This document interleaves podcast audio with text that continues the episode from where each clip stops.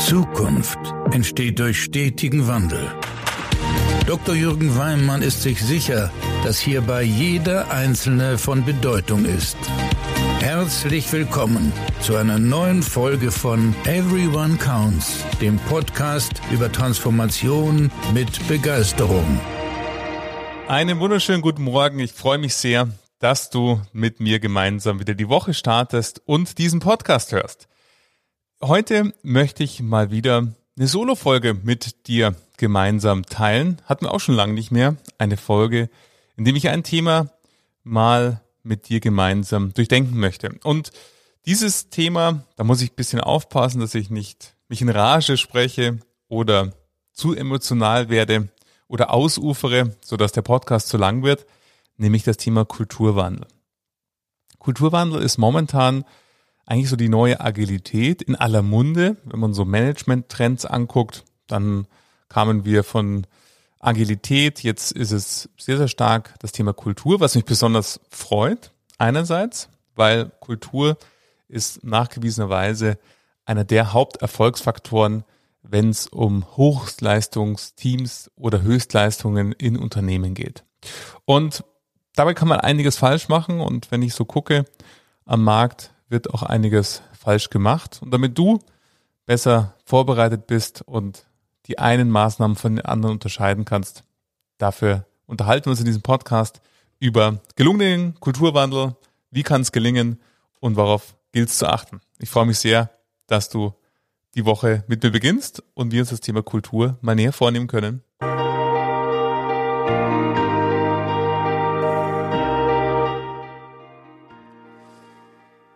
Ja, Kulturwandel.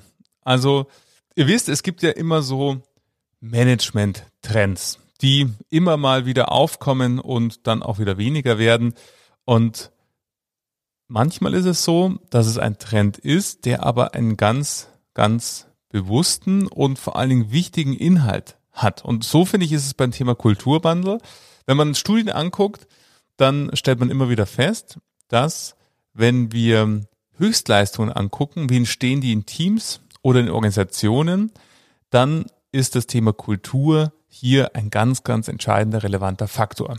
Und jetzt ist ja erstmal schon mal schwierig zu überlegen, was ist denn eigentlich Kultur? Wir könnten ja vereinfacht sagen, die einzelnen Menschen, Mitarbeiterinnen und Mitarbeiter, die ein Institut, eine Sparkasse, eine Bank, eine Organisation vereinen, die in der Summe deren Haltungen, Werte, das Verhalten, die Kommunikation prägt zusammen ein Kulturverständnis. Also die berühmte Frage vom Nachbarn oder von Freunden, du, wie ist es denn bei euch so?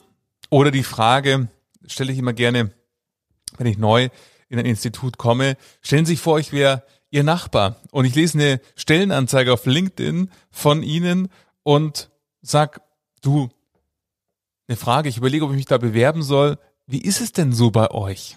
Wie ist es denn da so zu arbeiten? Und da sehen wir, dass wir bei diesen Komponenten schon auf eben kulturelle Aspekte stoßen. Also Dinge, die dann eben das Arbeitsumfeld beschreiben. Auf so eine Frage würden wir nicht antworten, ja, also mein tägliches Aufgabengebiet ist X und Y und um das gut zu machen, haben wir folgende Tools und folgende Werkzeuge und unsere Entscheidungsprozesse sind so und so gestaltet sondern wir würden letzten Endes eher schildern und sagen, ja, bei uns ist es so und so, ähm, das ist das, was mir total viel Freude macht. Also es werden inhaltliche Komponente der Arbeit, aber eben auch vor allen Dingen kulturelle Aspekte mit dem Nachbarn geteilt. Und daran sehen wir, das Thema Kultur ist erstmal gar nicht so leicht zu greifen und scheint im ersten Moment abstrakt. Und das Schwierige daran ist, dass es eben Elemente gibt, die sichtbar sind und welche, die unsichtbar sind. Also unsichtbar sind zum Beispiel Grundannahmen, Überzeugungen, also Einstellungen vielleicht zu anderen Menschen oder zu Konkurrenzunternehmen, ähm, aber natürlich auch Grundannahmen, die sich im Betrieb so eingeschliffen haben. Vielleicht kennst du so Situationen, es gab den legendären Vorstandsvorsitzenden oder die legendäre Vorstandsvorsitzende, ähm, die schon ganz, ganz lange in Rente ist, aber die Leute immer noch von dieser Person sprechen. und teilweise nicht nur so sprechen, sondern sich auch teilweise noch so verhalten, als wenn diese Person auch noch da wäre. Und das sind Dinge, die passieren, manchmal auch unbewusst. Und das Schwierige dabei ist, wir können die erstmal nicht sehen, sondern wir merken die erst im Laufe von Prozessen, im Laufe von einer längeren Zusammenarbeit, wo man sich denkt, ja, warum agieren denn die Leute so? Es können auch zum Beispiel so Dinge sein, die da lauten, wir bringen nur mit allen Führungsmitgliedern abgestimmte Vorschläge in die Vorstandssitzung. Wahrscheinlich steht das nirgendwo. Nirgendwo gibt es eine Arbeitsanweisung, die das genauso vorsieht oder nirgendwo ist dokumentiert, dass der Entscheidungsprozess genau diesen Schritt vorsieht. Aber es ist ein gelebter Prozess, weil irgendwann mal jemand gelernt hat, wenn es nicht abgestimmt war, dann gibt's Konflikte, dann beschweren sich Leute, warum sie nicht eingebunden waren, nicht abgestimmt waren. Der Vorstandsbeschluss geht vielleicht wieder raus aus der Sitzung, dauert dann dadurch länger, weil dann die Abstimmungen äh, stattfinden müssen. Die Abstimmungen sind natürlich dann erstmal emotional geprägt, dauern auch nochmal länger. Und aus diesen Lehren lernen dann auf einmal alle im Lauf der Zeit. Vorher müssen alle Führungsmitglieder eingebunden sein. Erst dann geht's in die Vorstandssitzung. Und diese Grundannahme, diese Überzeugung ist erstmal sehr, sehr schwer transparent zu machen. Und wenn wir uns dann natürlich überlegen, wie können wir, und das ist ja der Kern von Kulturwandel, zu sagen, wenn wir einer Welt gegenüberstehen, die nicht mehr berechenbar ist, die sich täglich ändert, wo Entscheidungsprozesse, Kommunikation, Anpassungswege, eben die Art und Weise, wie ihr Geschäft macht, wie ihr eure Produktpalette aktualisiert, wie ihr Kundinnen und Kunden beratet und so weiter und so fort, sich eben stetig wandeln darf, dann braucht es eine höhere Organisationsgeschwindigkeit. Und die braucht andere Entscheidungswege, schnellere Entscheidungswege, weniger Abstimmungen, weniger Zeit, um neue Produkte vielleicht auf den Markt zu bringen.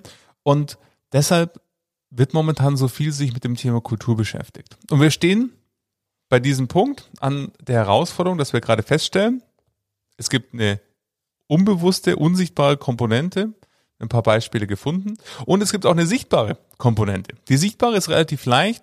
Sichtbar sind zum Beispiel Symbole.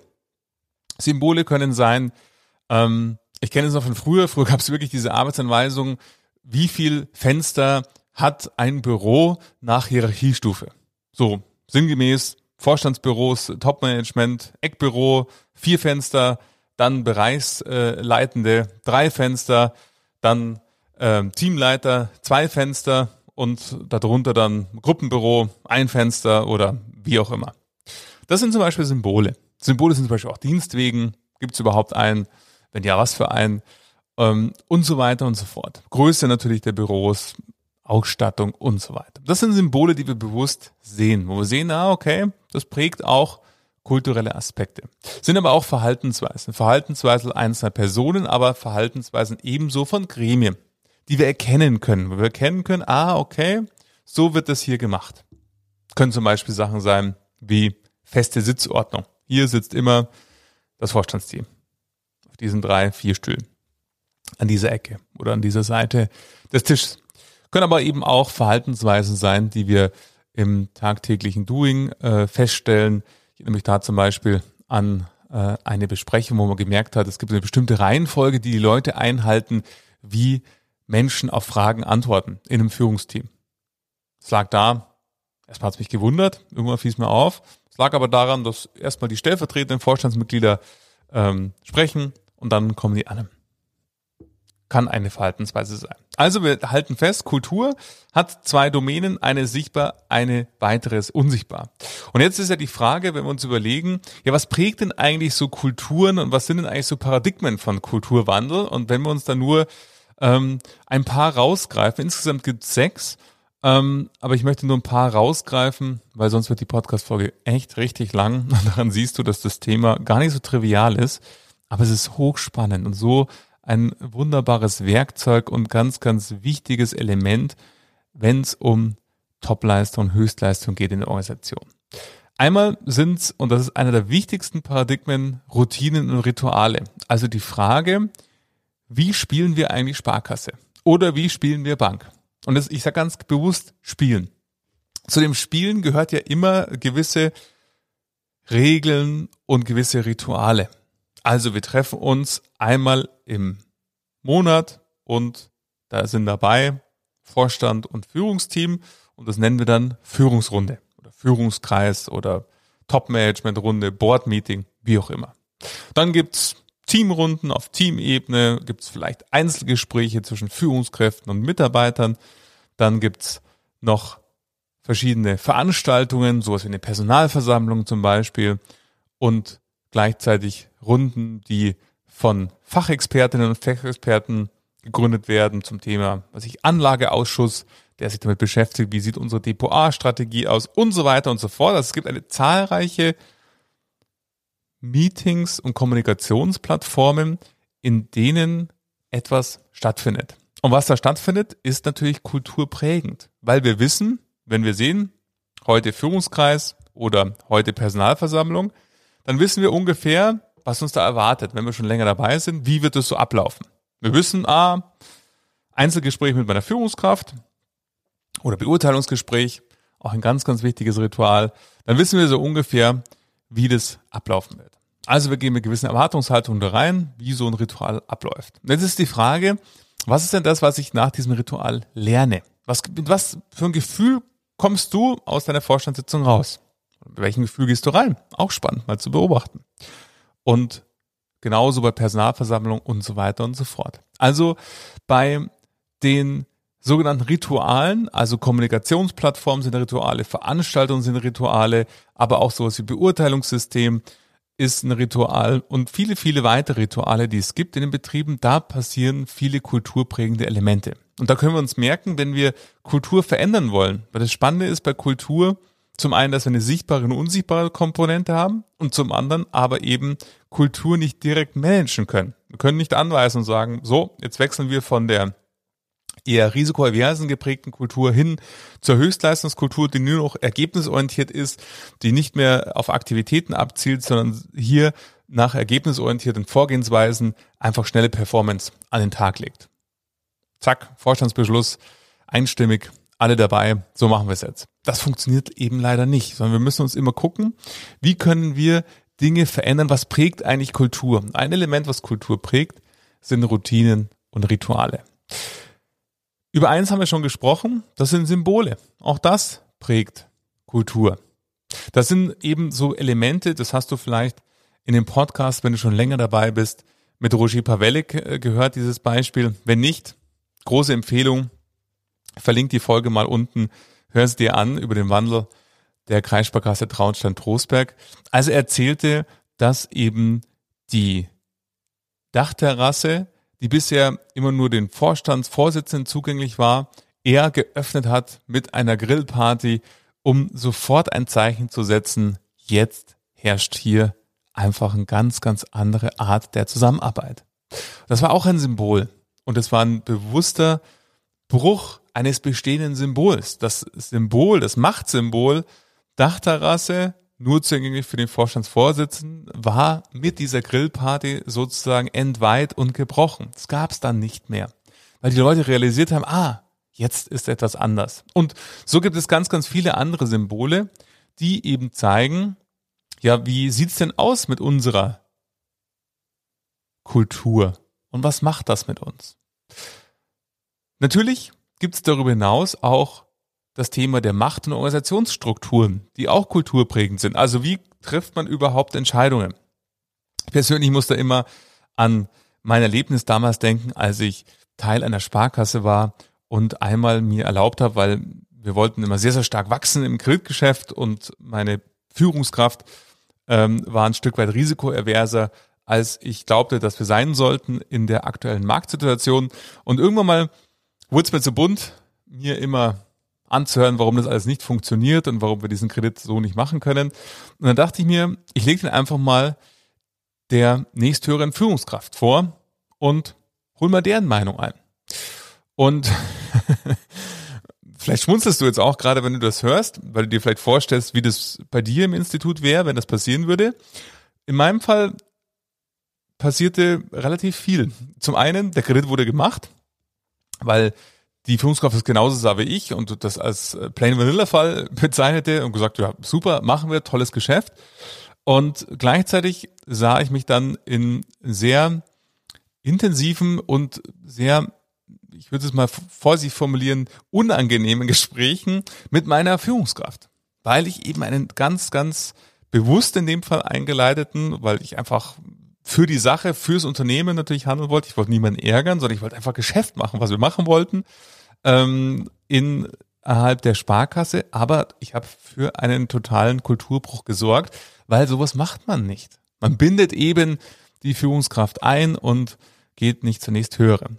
Also ganz klarer Punkt, wo ich an die Machtstruktur angestoßen habe. Und diese Machtstrukturen, die brauchen wir ja, um Entscheidungen zu treffen. Und somit ist Machtstrukturen hinsichtlich, wer hat das letzte Wort und wer trifft die Entscheidungen, eben so kulturprägend. Und natürlich auch die Strukturen, wie sind sie formell, wie sind Teams organisiert und so weiter. Und natürlich, wenn wir die Kontroll- und Beurteilungssysteme anschauen und Steuerungssysteme, dann prägen die auch Kultur.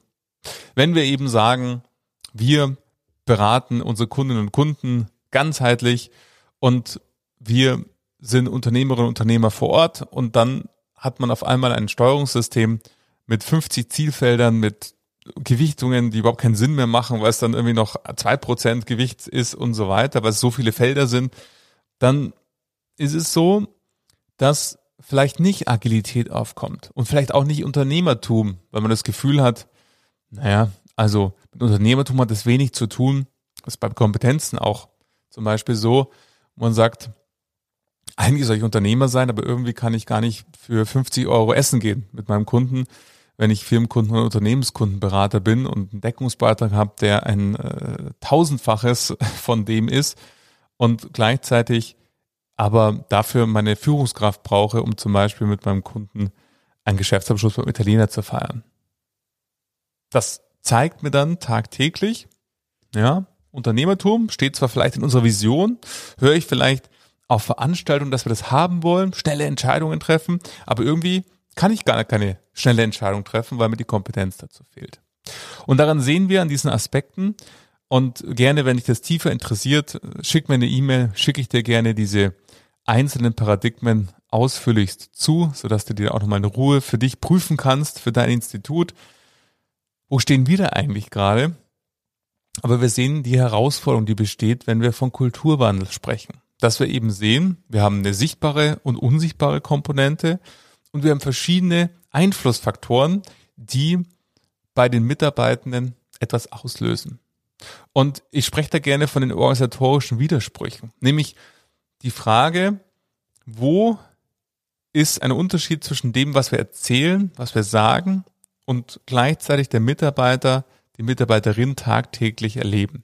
Und diese Gaps sind der erste Schritt, der ganz wichtig ist, aufzulösen. Wenn wir eben von Innovation, von Digitalisierung, von einem innovativen Finanzdienstleister sprechen, dann kann es eben nicht sein, dass es heute noch, 2023, Menschen gibt, die keine Möglichkeit haben, von ihrem Laptop oder SIN-Client oder was auch immer für einem Endgerät die Möglichkeit haben, an einer Videokonferenz teilzunehmen. Weil das ist einfach nicht mehr zeitgemäß passt eben auch überhaupt nicht zu Innovation und Digitalisierung.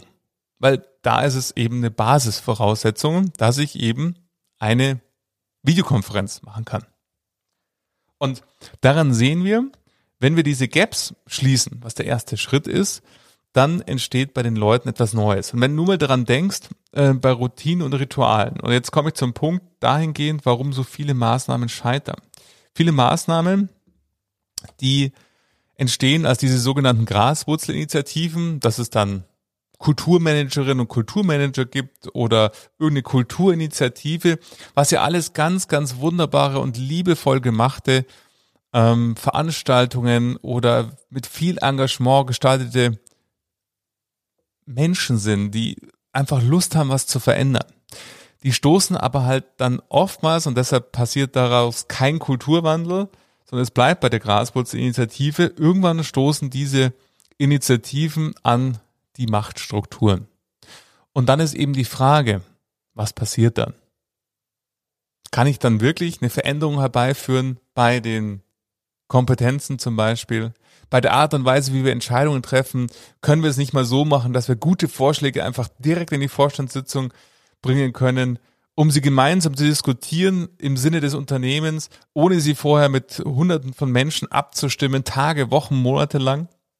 Ist das möglich oder ist es eben nicht möglich? Und daran siehst du, dass viele, und ich darf momentan sehr, sehr viele Kulturinitiativen begleiten, die in die Hose gegangen sind, wo Menschen mich ansprechen und sagen, wir haben einen riesigen Kulturwandel gemacht, wir haben tolle Veranstaltungen gemacht mit allen Führungskräften, allen Mitarbeitern, wir haben tolle Bilder gemalt, wir haben Werte neu definiert, wir haben uns Gedanken gemacht, was die für uns bedeuten und jetzt sind zwei Jahre rum und irgendwie ist alles so wie vorher. Das gibt es doch nicht. Wie kann das sein? Und es liegt immer daran, dass diese Initiativen, und gibt es dieses wunderbare Wort von äh, Lars Vollmer, Business Theater, also Entertainment nenne ich es gerne, dass solche Veranstaltungen berauschend sind und toll sind, wenn sie toll organisiert sind in großen Stadien oder Workshops mit ganz vielen Führungskräften. Das sind wunderbare Dinge und die möchte ich überhaupt nicht schlecht reden. Die Frage ist nur, haben wir uns auch die Strukturen angeguckt? Haben wir auch an den Kommunikationsformaten gearbeitet, an Inhalt, Rhythmus und die Art und Weise, wie diese Rituale stattfinden? Haben wir uns auch Gedanken gemacht? Was heißt das für unsere Kontroll- und Steuerungssysteme, für unsere Beurteilungssysteme? Wie sieht's aus mit Symbolen? Haben wir Symbole, die vielleicht überhaupt nicht mehr dazu passen, zu dieser Kultur, die wir haben wollen, die eine ganz andere Form der Kultur ausdrücken, die letzten Endes einfach, wenn wir sagen, wir sind alle gleich, wir arbeiten auf Augenhöhe zusammen, wir sind agil, vielleicht ist es dann einfach irgendwie komisch, wenn ich dann einen Termin habe in der Vorstandsetage und überhaupt keine Möglichkeit habe, hier vielleicht mit dem Flipchart mal aufzutreten. Und da sehen wir, dass es wichtig ist, bei gelingendem Kulturwandel kommen immer vor allen Dingen drei Sachen zum Tragen. Der erste Punkt ist, der wirkliche Wandel geht vom Top-Management aus, weil so sehr und liebenswürdig ich diese Graswurzelinitiativen finde, sie scheitern. Und sie scheitern wegen dem Thema Macht. Somit braucht es für einen gelingenden Wandel immer das Top-Management, was vorausgeht und sämtliche, so süß sie sind, Initiativen, die bottom-up gehen, werden irgendwann mal im Sande verlaufen. Mal früher, mal später. Change beginnt top-down durch Vorleben der Top-Managerinnen, Top-Manager, die eine Idee verfolgen, die wirklich was verändern wollen, die dann die Symbole brechen, die die Art von Entscheidungen, wie Entscheidungen getroffen werden, brechen, die Machtstrukturen aufbrechen, die an die Strukturen gehen, diese verändern und ganz bewusst Rituale neu ausrichten. Und es gibt wunderbare Beispiele und in diesem Podcast, wenn du schon länger folgst, hast du schon einige gehört. Roger Pavelik hatte ich schon angesprochen, Peter Klett, äh, der das wunderbar beschreibt, für die Visa Elbe Sparkasse, Pranschal Kotari für die Sparkasse Bremen und ich könnte noch ganz viele weitere nennen. Schau einfach mal in den Folgen ein bisschen zurück, da wirst du viele spannende Impulse finden, wo eben genau das passiert ist, wo eben das Top-Management vorausgegangen ist und Treiber des Wandels. Was nicht heißt, dass es dann keine Integration von Mitarbeitenden oder Führungskräften braucht. Ganz im Gegenteil. Wir brauchen aber aus beiden Richtungen Bewegung. Wir brauchen einen Top-Down- und Bottom-Up-Prozess. Nur Bottom-Up wird nicht funktionieren.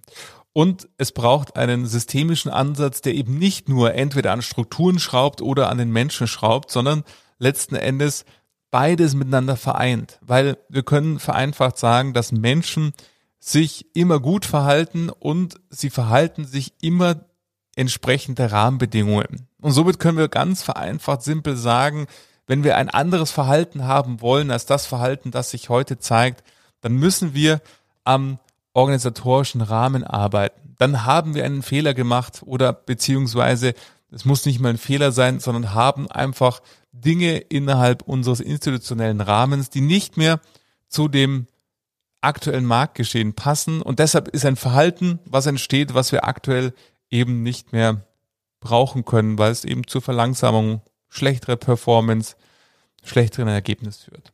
Somit braucht es neben dem Top-Management als Treiber des Wandels einen ganzheitlichen Blick, einen systemischen, holistischen Ansatz, der sowohl an Strukturen, Rituale und Prozesse geht, als auch natürlich die Frage, welches Führungsverhalten brauchen wir dafür, um diesen Wandel zu unterstützen. Und der letzte Punkt ist ein ganz, ganz wichtiger, nämlich das Thema, wie können wir das Ganze erlebbar machen im tagtäglichen Doing. Also eben nicht mit großen Meetings, wo wir darüber sprechen, wie es denn alles so sein wird. Und der Mitarbeiter kehrt dann zurück in den Arbeitsplatz und denkt sich, ja, hm, ich weiß nicht, irgendwie ist es ja immer noch alles gleich und Wochen oder Monate später, dann ist schon so ein bisschen der Erinnerung aus dem großen Stadion und diesem tollen Event verblasst, aber irgendwie hat man das Gefühl, es hat sich immer noch nichts geändert.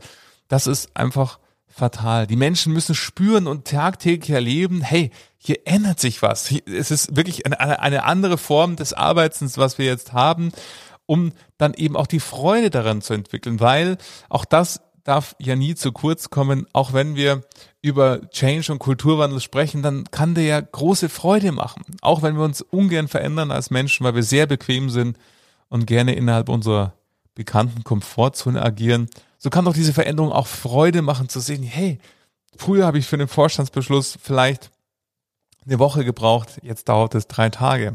Und das ist doch großartig. Solche Erfolgsstories, wo man merkt, hey, ich kann jetzt eben mit meinem Kunden wirklich selber zum Essen gehen und dabei noch großartigere Geschäfte machen und das Ganze dauert einfach nicht mehr so lang, beziehungsweise es braucht keinen Prozess hinten raus, weil ich kann es selber entscheiden. Und ich glaube, das ist etwas, was meine Arbeit immer sehr schon geprägt hat und laufend prägt. Die Mitarbeiterinnen und Mitarbeiter, die du gerade hast in deinem Team, in deinem Ressort, in deinem Institut, die sind richtig, richtig gut. Und die haben auch Lust. Und ja, es gibt die, die, egal was passiert, irgendwie keine Lust mehr haben, die innerlich gekündigt haben, die verloren sind. Nur, das ist ein ganz, ganz, ganz, ganz kleiner Anteil. Und das zeigen ganz viele Projekte, die ich selber begleitet habe, dass der Anteil derer, die genauso sind, die verloren sind, viel, viel größer eingeschätzt wird, als er in Wahrheit ist. Der Großteil hat Lust, etwas zu gestalten, der hat Lust, sich für das Institut, für die Sparkasse einzusetzen und diesen Schwung auch mitzunehmen. Aber gleichzeitig haben viele dieser Menschen, weil sie schon lange Teil der Organisation sind, eben viele Initiativen, viele Beraterinnen und Berater, viele Vorstände erlebt und eine gewisse Skepsis dabei entwickelt, weil manchmal das Versprochene oder die skizzierte neue Welt nie eingetreten ist und man sich nicht mal gefühlt auf den Weg gemacht, diese Welt zu erreichen, sondern es bei Wortankündigungen blieb. Von dem her hoffe ich sehr und du merkst, wie schwer es mir fällt, dieses sehr, sehr komplexe Thema in eine halbe Stunde Podcast zu pressen. Ich hoffe dennoch, dass es mir gelungen ist, dein Bewusstsein dahingehend geschärft zu haben, dass wir eben, wenn wir von Kulturwandel sprechen, drei Elemente dabei beachten müssen. Wir brauchen das Top-Management als Treiber des Wandels, wir brauchen den holistischen Ansatz und wir brauchen das Erlebbarkeit, die Erlebbarkeit im täglichen Doing.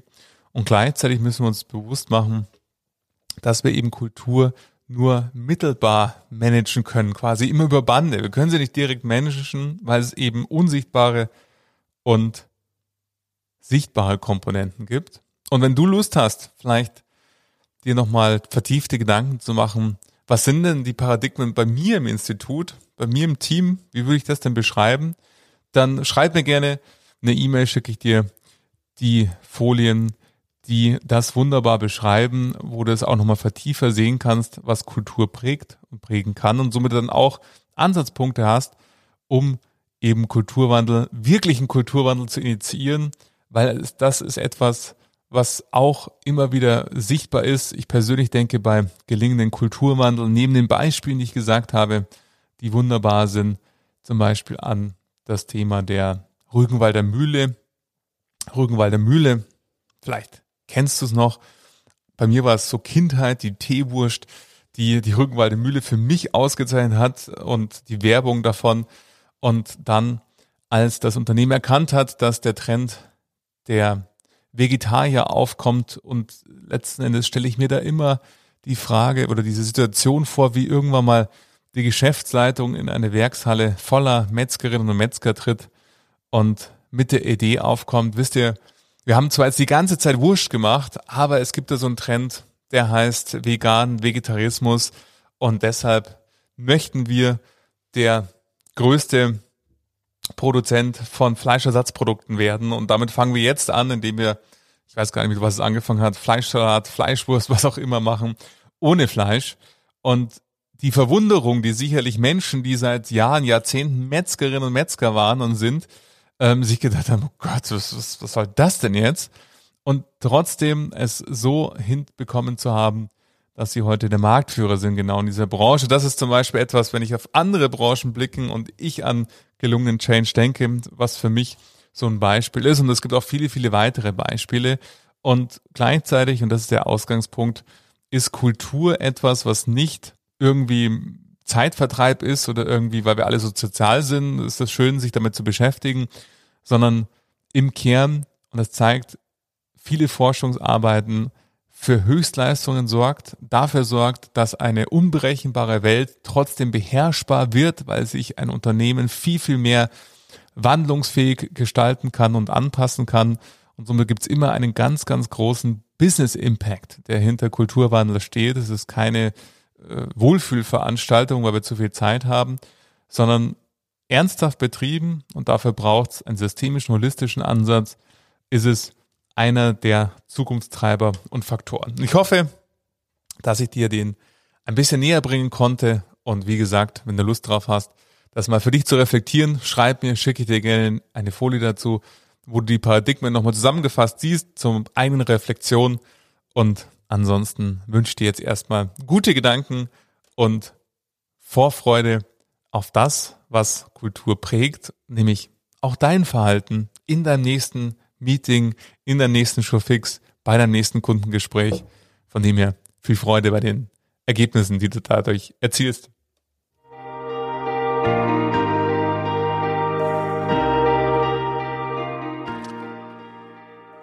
Ja, endlich mal wieder eine Solo-Folge. Es hat große Freude gemacht, mit dir mal auf das Thema Kultur zu blicken.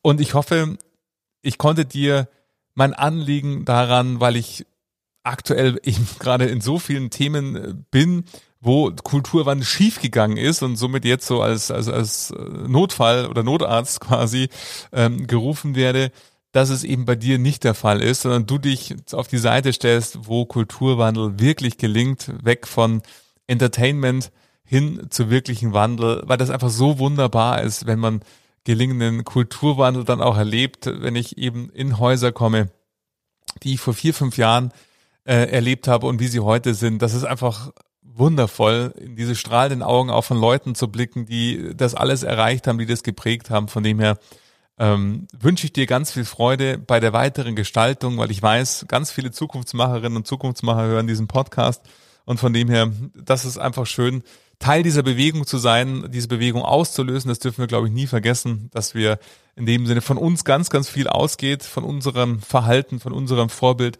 ähm, oder Möglichkeit als Vorbild. Und von dem her wünsche ich dir jetzt erstmal eine ganz wunderbare Woche. Sag danke, dass du die Woche mit begonnen hast und freue mich, wenn du in zwei Wochen wieder mit dabei bist und diesen Podcast eine positive Bewertung bei Apple Podcast ähm, gibst und wir verbunden sind. Bis in zwei Wochen, dein Jürgen.